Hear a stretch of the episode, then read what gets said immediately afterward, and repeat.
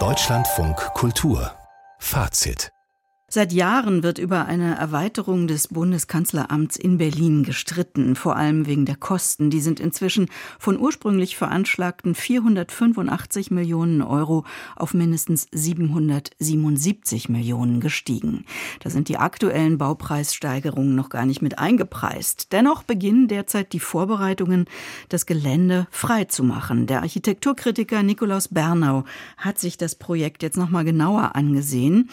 Guten Abend. Einen schönen guten Abend. Es gab ja Forderungen, das Ganze zu kippen.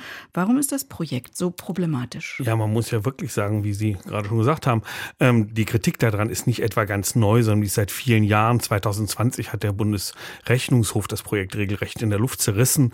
Ähm, bis vor kurzem, als sie noch in der Opposition waren, auch Bündnis 90, die Grünen und die FDP durchaus sehr kritisch gegenüber dem Projekt. Auch die heutigen Oppositionsparteien sind ausgesprochen kritisch gegenüber dem ganzen Projekt. Und man kann es ganz ganz einfach zusammenfassen. Das Projekt erscheint zu teuer, es erscheint zu groß, zu wenig wird an die Umwelt gedacht und es erscheint zu wenig in die Stadt eingepasst. Worum geht es denn mit diesem Gebäude eigentlich? Also um die Erweiterung dieses repräsentativen Baus oder um wirklich notwendige Infrastruktur? Na, letztlich im Zentralen dreht es sich um einen Verwaltungsbau, also um ein Bürogebäude.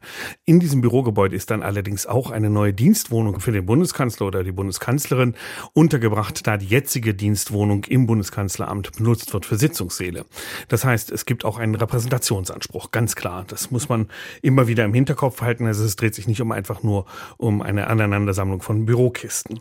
Aber dazu kommt eben, dass das Bundeskanzleramt seit 2001, seitdem es errichtet wurde, oder eingeweiht genauer gesagt, ganz neue Zuständigkeiten an sich gezogen hat. Zum Beispiel die Europapolitik oder es wurde eben das Kulturstaatsministerium ganz umfangreich ausgebaut und aufgebaut. Das heißt, da sind auch wirklich neue Verwaltungen entstanden oder verlagert worden. Und für die möchte man jetzt etwa 400 Büros bauen, die eben in einem sechsgeschossigen Neubau ganz am Ostrand des Gartens des Kanzleramtes unterkommen sollen. Und ja, wenn man so viele Büros baut, dann braucht man auch gleich eine neue Kita. Das ist schlichtweg Dienstvorschrift. Und dann soll auch ein neuer Hubschrauberlandeplatz entstehen. Und damit das Ganze mit dem historischen, inzwischen historisch gewordenen Bundeskanzleramt verbunden wird, soll eine neue Brücke entstehen und es soll auch noch einen Tunnel geben, weil das äh, Bezirksamt Mitte nicht so begeistert war darüber, dass da diese vielen Brücken entstehen. Das heißt, es gibt einfach einen erheblichen Baubedarf dort.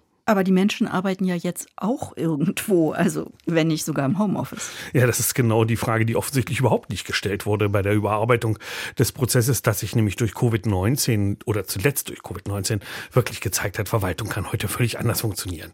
Also Digitalisierung spielt bei diesem ganzen Entwurf überhaupt keine Rolle. Die ganze Frage, wie arbeitet man zusammen in Verwaltung, spielt da praktisch keine Rolle. Es ist ein Verwaltungsbau aus den ja, 1990er Jahren, der dort gebaut wird. Und ja, da muss dann wirklich eigentlich doch mal nochmal nachgefragt werden, wollen wir wirklich solch einen Verwaltungsbau heute noch errichten?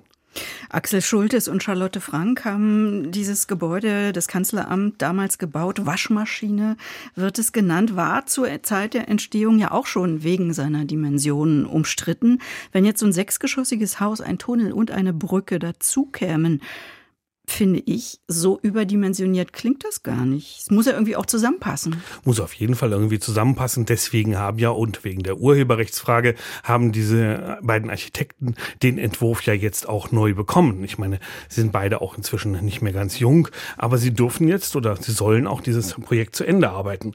Aber man darf eben nicht vergessen, es geht auf einen Wettbewerbsentwurf von 1993 zurück. Also 1993 hat noch kein Mensch von Klimawandel geredet. Nur um das mal so in den historischen Prozess reinzukriegen. Das war damals eine sehr umstrittene, aber auch sehr gefeierte Idee, nämlich ein langes Band des Bundes anzulegen, damals geplant von der Friedrichstraße bis nach Moabit über den ganzen Spreebogen hinweg. Also eine wirklich große Geste, mit der Demokratie sich auch zeigen sollte und demonstrieren sollte, wir können auch Verwaltung noch gestalten und wir können auch Parlamentsarbeit noch gestalten und Politik noch gestalten. Und das muss man sagen, hat ja auch ziemlich gut funktioniert. Also wir können uns ja heute einen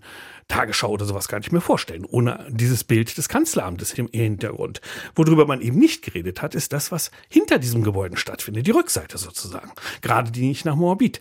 Ja, und da sieht's eben ganz fatal aus. Das kann man anders überhaupt gar nicht ausdrücken. Ich habe mich jetzt da gestern nochmal rumgetan und das ist ganz fürchterlich. Das sind nämlich lauter Restflächen, die entstehen durch diese strenge Geometrie. Restflächen, die natürlich nie bebaut werden können, all die, weil da einfach Sicherheitsprobleme entstehen. Da gibt's ein Bundesinnenministerium, das hat endlos lange Metallzäune, als wenn es mitten auf dem offenen Gelände stünde. Es steht aber mitten in der Stadt. Mhm. Das heißt, das ist wirklich richtig gehend stadtfeindlich. Weil das so abgeschottet ist. Aber ist das nicht normal für so ein Politikviertel? Ja, genau deswegen werden ja im Normalfall Verwaltung und politische Entscheidungen auch auseinandergelegt. Also mhm.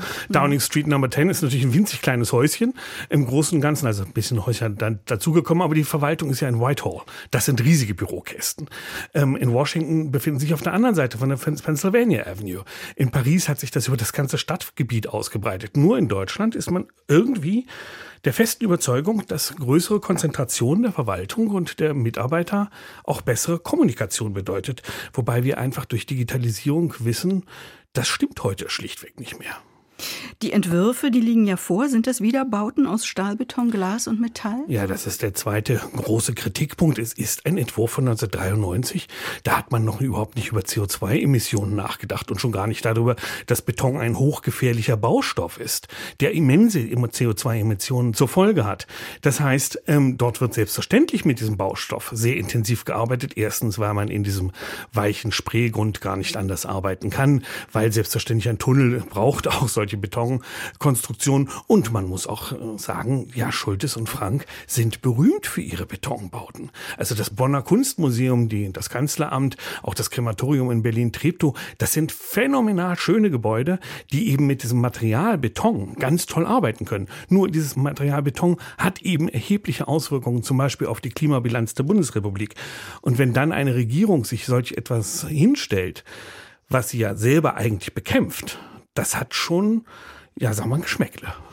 Viele Kritikpunkte also, die sich hier anbringen. Die Kostensteigerung kommt dazu. Kann das Projekt überhaupt noch gestoppt werden? Sehr, sehr schwierig. Also die Kostensteigerung ist ja sozusagen schon während des Planungsprozesses entstanden. Aber das zentrale Problem ist immer wieder in Deutschland werden Projekte, wenn sie einmal im Staatshaushalt etatisiert sind, praktisch nicht mehr überdacht.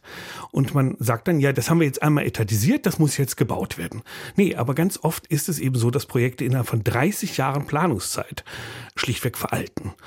Nicht ästhetisch, das ist immer noch ein toller Entwurf, aber das konzeptionell veralten sie. Das heißt, man müsste eigentlich unbedingt sofort das Ganze stoppen und neu planen. Nikolaus Bernau zu den Planungen, das Bundeskanzleramt in Berlin zu erweitern. Besten Dank.